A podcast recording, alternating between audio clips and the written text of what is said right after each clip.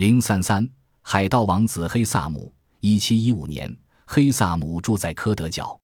正是那一年，一场罕见的飓风暴袭卷过加勒比海域，至少十二艘满载黄金珠宝的西班牙大商船葬身海底。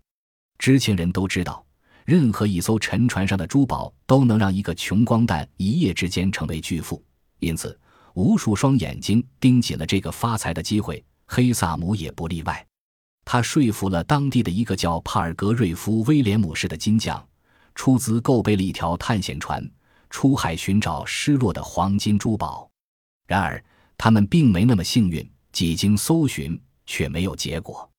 探险船巡游至巴哈马群岛时，黑萨姆与合伙人决定，不再耗时间在沉没的财宝上，而是追踪大多数人追踪的海面上的财宝。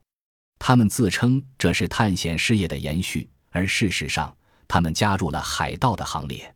黑萨姆显然具备领导的天分，他很快就被推举为一艘单桅海盗船“博斯特利恩号”的船长。不久，又攫取为“玛丽安娜号”的头。黑萨姆的小舰队大胆而且幸运，据说仅一年多时间，他们就在加勒比海域劫掠了五十多艘船只。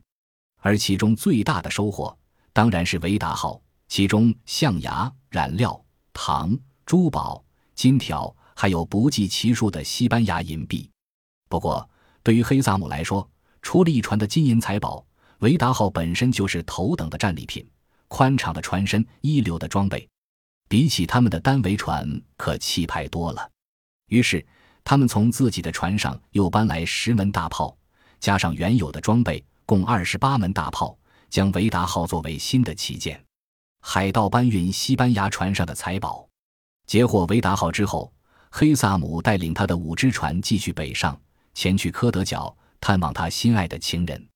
四月二十六日，萨姆从科德角再次启程，他的舰队兵分两路，威廉姆士带着两艘船离开舰队，黑萨姆则带着维达号、玛丽安娜号和另一艘船继续前行。谁也没料到，一场暴风雨在等着他们。威廉姆士离开不久，天气骤然变坏，暴雨倾盆，海浪将维达号和玛丽安娜号先到距海岸一百码的硬石滩上，船搁浅了。船上的人们还未来得及逃生，维达号就断成两截，迅速沉人海底。维达号上一百四十六名船员，仅有两人逃回了岸边，黑萨却不在其中。